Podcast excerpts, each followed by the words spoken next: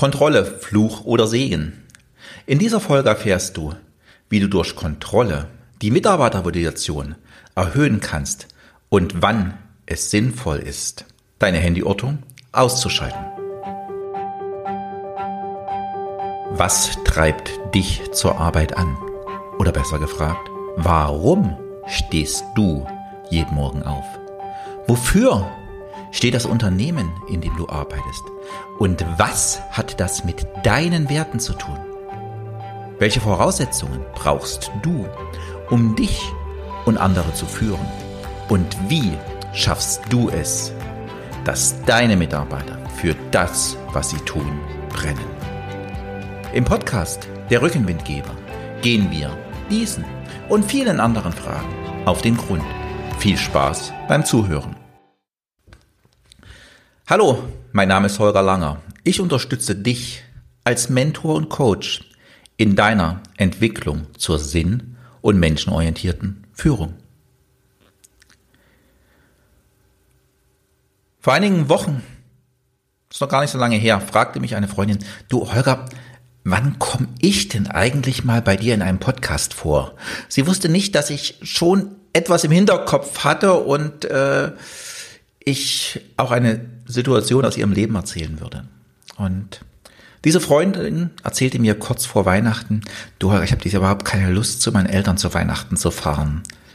Aber zum einen fehlt mir der Mut, das wirklich so meinen Eltern zu sagen und zum anderen ist ja auch irgendwo ein Stück Verletzung für sie, aber ich habe überhaupt keinen Bock, meine Schwägerin schon wieder zu treffen und möchte eigentlich dieses Jahr Weihnachten mal ganz in Ruhe für mich verbringen. Also ich sag meinen Eltern, dass es mir nicht so gut geht und ich die weite Strecke nicht fahren will und lieber zu Hause bleibe. Und zur Sicherheit schalte ich auf alle Fälle die Handyortung für meine Eltern aus. Und Handyordnung ist bei ihr so ein Thema, dass die Eltern wissen, wo sie sind. Also die Dame ist Mitte 40, ja. Da ist nicht mehr die Zwölfjährige, wo die Händler mal gucken müssen, wo das Kind ist. Und ich weiß, sie hat vorher mit ihrem Freund auch eine Handyortung gehabt. Und ist das dann wirklich Sicherheit und Vertrauen? Oder ist es die Kontrolle, wo ist denn mein Freund gerade? Nicht, dass der fremd geht oder so. Und das immer beim heutigen Thema, beim Thema der Kontrolle. Und das Thema Kontrolle ist uns schon früh in unserer Erziehung begegnet. Weil wir haben den Glauben vermittelt bekommen, dass es wichtig ist, über etwas Kontrolle zu haben. Und daraus entsteht ein Glaube. Ein Glaube, dass wir über Dinge Kontrolle haben. Und wenn ich glaube, dass ich über etwas Kontrolle habe, oder sogar glaube zu wissen, dann macht mich das natürlich stark. Und eigentlich, eigentlich ist es doch ein Stück Illusion von Sicherheit. Wir versuchen immer wieder über alles Kontrolle zu erlangen. Nehmen doch nur mal unseren Körper. Wir gehen ins Fitnessstudio, haben einen Schlaftrecker und glauben unseren Körper im Griff zu haben. Aber was ist, wenn man die Blase drückt? Dann muss er aufs Klo gehen. Oder die Kontrolle über unsere Gedanken. Ganz, ganz wichtig, positives Denken. Positive Affirmationen, dass alles gut wird. Weil dann glauben wir uns in Sicherheit. Aber ist das wirklich so? Oder ist das ein Grund für berechtigten Zweifel? Ist es unser Weg oder ist es Selbstbetrug? Ist es Vortäuschen, dass wir alles im Griff haben? Über viele Dinge haben wir keine Kontrolle, aber wir tun so. Wir tun so, als hätten wir Kontrolle über die Dinge. Aber ist es wirklich so?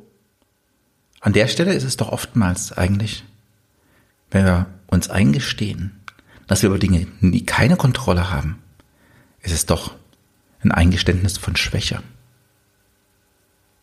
Und was kommen da für Gefühle hoch? Wenn du sagst, du hast über etwas keine Kontrolle mehr. Und das ist vielleicht gar nicht so schlimm. Bis zu dem Zeitpunkt, wo es zu einem tatsächlichen Kontrollverlust kommt. Und zwar zu einem Verlust der Impulskontrolle.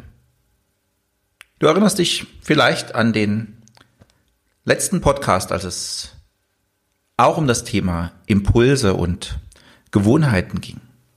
Und was ist ein klassisches Beispiel, das wir wohl alle kennen, des Verlusts der Impulskontrolle? Das ist der Alkoholiker. Also ich kenne sie bei mir um die Ecke am Getränkesupermarkt. Da stehen sie mit ihrem Büchsenbier und sind keine unfreundlichen Leute, aber die meisten meiden diese Menschen, als sei das Anstecken dieser Kontrollverlust. Und bei ganz vielen ist auch so ein Stück Verachtung da. Verachtung vor Menschen, die die Kontrolle über sich verloren haben. Wie ist es bei dir? Wie geht dir es mit Menschen, die die Kontrolle verloren haben?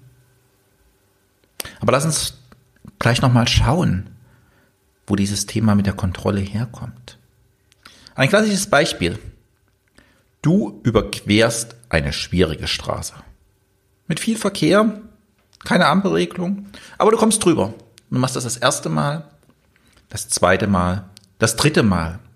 Und du hast für dich das Gefühl, du hast es im Griff. Du weißt, wie du über die Straße kommst. Und dein Gehirn? Dein Gehirn kann in einen Sparmodus schalten, weil es weiß, du kommst gut über die Straße. Würde das Gehirn bei jedem mal überlegen, was könnte alles passieren, wenn ich jetzt über die Straße gehe? Wenn ich da jetzt gehe und da könnte dieses Auto kommen und was wäre, wenn das Auto kommt und da kommt gegebenenfalls die Straßenbahn? Unser Gehirn würde kollabieren. Und so, so haben wir gewisse Verhaltensmuster. Verhaltensmuster, die sich aufgrund unserer Gewohnheit einprägen und die uns Sicherheit geben. Es ist aber wichtig, diese Verhaltensmuster und diese geglaubte Kontrolle ab und zu mal zu überprüfen. Weil mitunter sind Lösungen, die damals vorteilhaft waren, heute überhaupt nicht mehr so vorteilhaft, weil es bestimmte komplexe Situationen gibt. Ein ganz klassisches Beispiel unserer Zeit ist die Pandemiesituation weil Menschen verlieren die Kontrolle und haben aber das Bedürfnis, über Situationen Kontrolle zu haben. Und wie war das zur Zeit des ersten Lockdowns?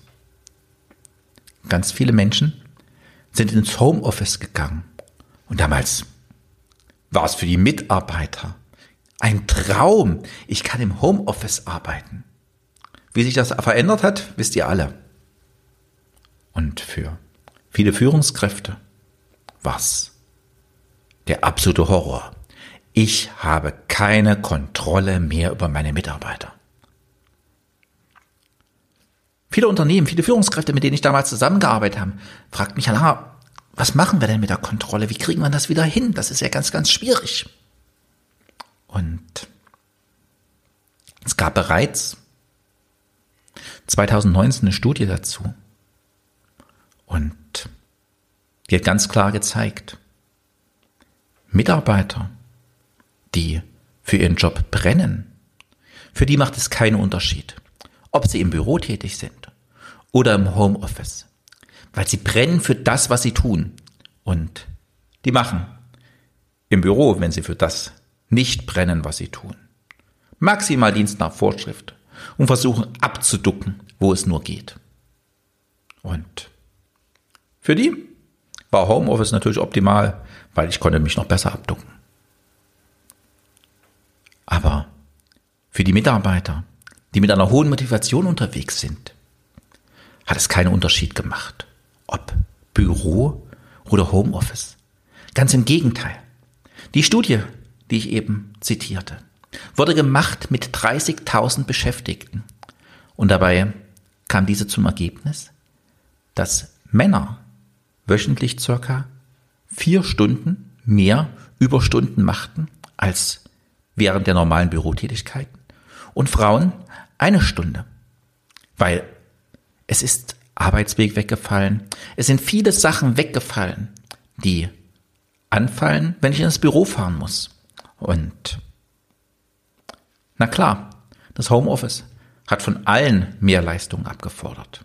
Und die Frauen haben logischerweise viel, viel mehr Zeit auch mit ihren Kindern verbracht. Erziehung, Bildung, alles, was zusammen, damit zusammenhängt. Aber insgesamt haben Menschen, die für ihren Job motiviert waren, wesentlich mehr für Unternehmen gearbeitet. Ohne eine Kontrolle des Chefs für die Arbeitszeit. Und hier, hier war auch der Beginn eines Paradigmenwechsels, weil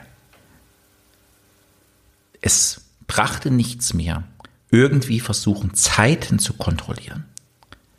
Die Kontrollaufgaben, der Kontrollfokus lag ab diesem Zeitpunkt auf den Aufgaben, die die Mitarbeiter für ihr Unternehmen erbringen. Lass uns diesen Paradigmenwechsel nochmal anschauen. Wie war es in der Vergangenheit? Macht, Kontrolle, das war die Vorstellung durch mein Wissen, durch das Wissen von Kausalitäten, das Tun und das Handeln und das Geschehen von Menschen beeinflussen zu können. Durch mein bewusstes Handeln Macht über den Menschen zu haben, ohne es ihnen zu zeigen. Aus dieser Zeit hat Kontrolle am Arbeitsplatz immer noch so einen gewissen schlechten Ruf. Und es gab ja auch genug Beispiele dafür. Ich erinnere nur, es ist nun über zehn, ja, so viel ist es noch nicht, sieben, acht Jahre her, äh, an die Skandale bei Amazon oder die Überwachungsthemen in den unterschiedlichen Discountern. Seitdem hat wirklich in vielen Unternehmen und bei vielen Mitarbeitern das Thema Kontrolle einen schlechten Ruf. Aber Kontrolle ist eigentlich etwas ganz anderes. Kontrolle verdient doch eine Neudefinition. Kontrolle durch Lob und Anerkennung, durch eine konstruktive Kritik zur Zielerreichung. Grundlage dieser Kontrolle sind natürlich eine klare Zielvorgabe. Und das fordert wiederum dich als Führungskraft. Gebe deinem Mitarbeiter klar vor, wo es hingehen soll, wenn das der Mitarbeiter nicht weiß. Wie willst du dann kontrollieren, ob er diese Ziele erreichen kann und ob er mit dir gemeinsam in eine Richtung läuft? Und wenn du einem Mitarbeiter diese Ziele vorgegeben hast, kontrolliere sie auch wirklich. Es gibt viele Führungskräfte, die sagen, okay, ich vertraue dem schon und das läuft schon. Aber was passiert denn bei dieser Nichtkontrolle? Bei diesen Nicht-Nachfragen? Der Mitarbeiter fühlt sich unwichtig. Du hast ein Desinteresse an den Aufgaben, die, ihn, die du ihm übertragen hast. Das demotiviert ihn. Und das demotiviert auch das gesamte Team ringsrum, weil das Team sieht ja auch, wie du mit diesen Vorgaben umgehst. Das ist auch immer wieder ein Thema bei mir in der Ausbildung. Führungskräfte zu Mitarbeitercoaches, wo es um die Führungskräfteentwicklung geht. Und hier ist die Grundlage, auf der ich arbeite, eine Studie der Uni Münster, die sich damit beschäftigt hat, was sind die grundlegenden Kontrollfaktoren, dass Mitarbeiter mit einer hohen Motivation dabei sind und durch Kontrolle gestärkt durch ihr Arbeitsleben und durch Prozesse gehen. Es sind fünf Punkte. Lass mich auf diese fünf Punkte im Einzelnen eingehen. Zum einen ist es das Thema der gerechten Behandlung. Jeder Mitarbeiter hat das Bedürfnis nach Gerechtigkeit. Dass jeder im Unternehmen, egal ob das Ausmaß oder das Prozessuale, eine ähnliche Kontrolle erfährt und nicht, dass der eine der Liebling des Chefs ist und der andere das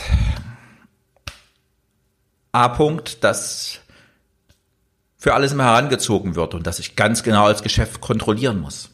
Das verhindert Motivation im Unternehmen. Also behandle all deine Mitarbeiter in der Kontrolle gerecht. Der zweite Punkt ist das Thema der gerechten Entlohnung.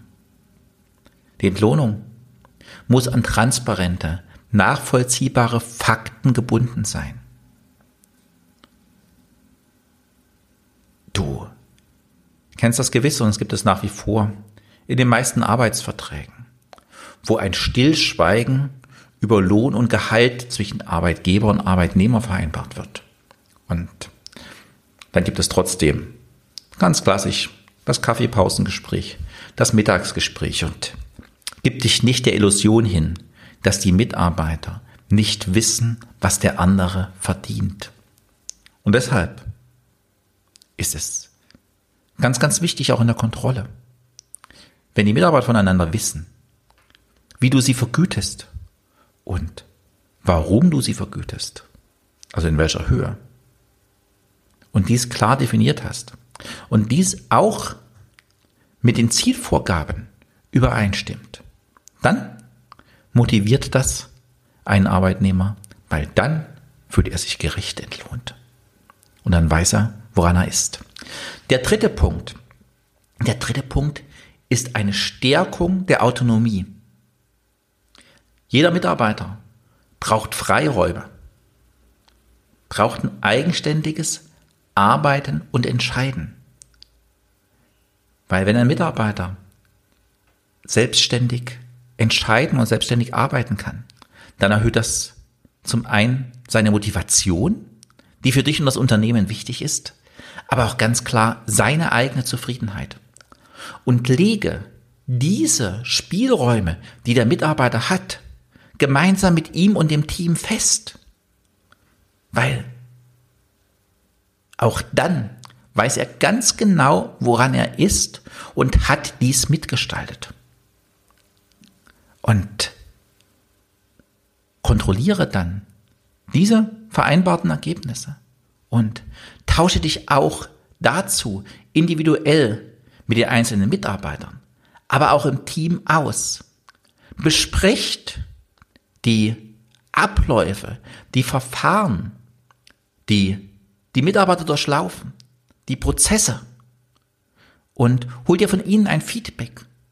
Und du wirst feststellen, das eine oder andere läuft nicht optimal in deinem Unternehmen, auch wenn du es glaubst. Und arbeite mit ihnen gemeinsam an diesem Feedback und gestalte mit ihnen gemeinsam diese Arbeitsprozesse neu. Und gebe ihnen auch die Möglichkeit in deiner Kontrolle, dass sie Freiräume haben, weil mit diesen Freiräumen können sie sich gemeinsam mit dir entwickeln und das du siehst, dass sie sehen, dass du ihnen vertraust, stärkt wiederum ganz klare Autonomie. Der vierte Punkt ist die Stärkung der Identifikation. Das heißt, entwickle mit ihnen gemeinsam Kontrollinstrumente. Wenn du mit ihnen gemeinsam das Kontrollinstrument entwickelst, hat dies natürlich eine ganz andere Akzeptanz, als wenn du etwas von oben aufstülpst. Und Mache diese Kontrollinstanzen für jeden Mitarbeiter transparent und nachvollziehbar. Weil dann kann er sich damit identifizieren. Und involviere Mitarbeiter in diese Kontrollausübung. Als Teammitglieder. Es gibt unterschiedliche Instrumente. Darüber können wir uns wann anders gern mal in der Tiefe unterhalten. Das würde den heutigen Podcast sprengen. Und der fünfte und nicht unentscheidende Faktor ist die Stärkung der Kompetenz. Kontrolle. Seid ihr bewusst, Kontrolle ist keine Einbahnstraße. Deshalb gehe mit deinen Mitarbeitern in Einzelgespräche. Beobachte genau, was sie tun und gebe ihnen dann Feedback, dass sie sich weiterentwickeln können, dass sie ihre Kompetenzen entwickeln können und mache dich als Führungskraft zum Coach deiner Mitarbeiter. Damit kommen wir auch schon zum Fazit für die heutige Episode.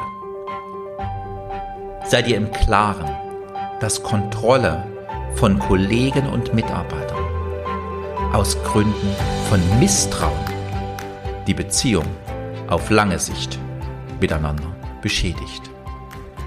Kontrollverhalten sollte immer mit positiver Einstellung dem Mitarbeiter gegenüber erfolgen.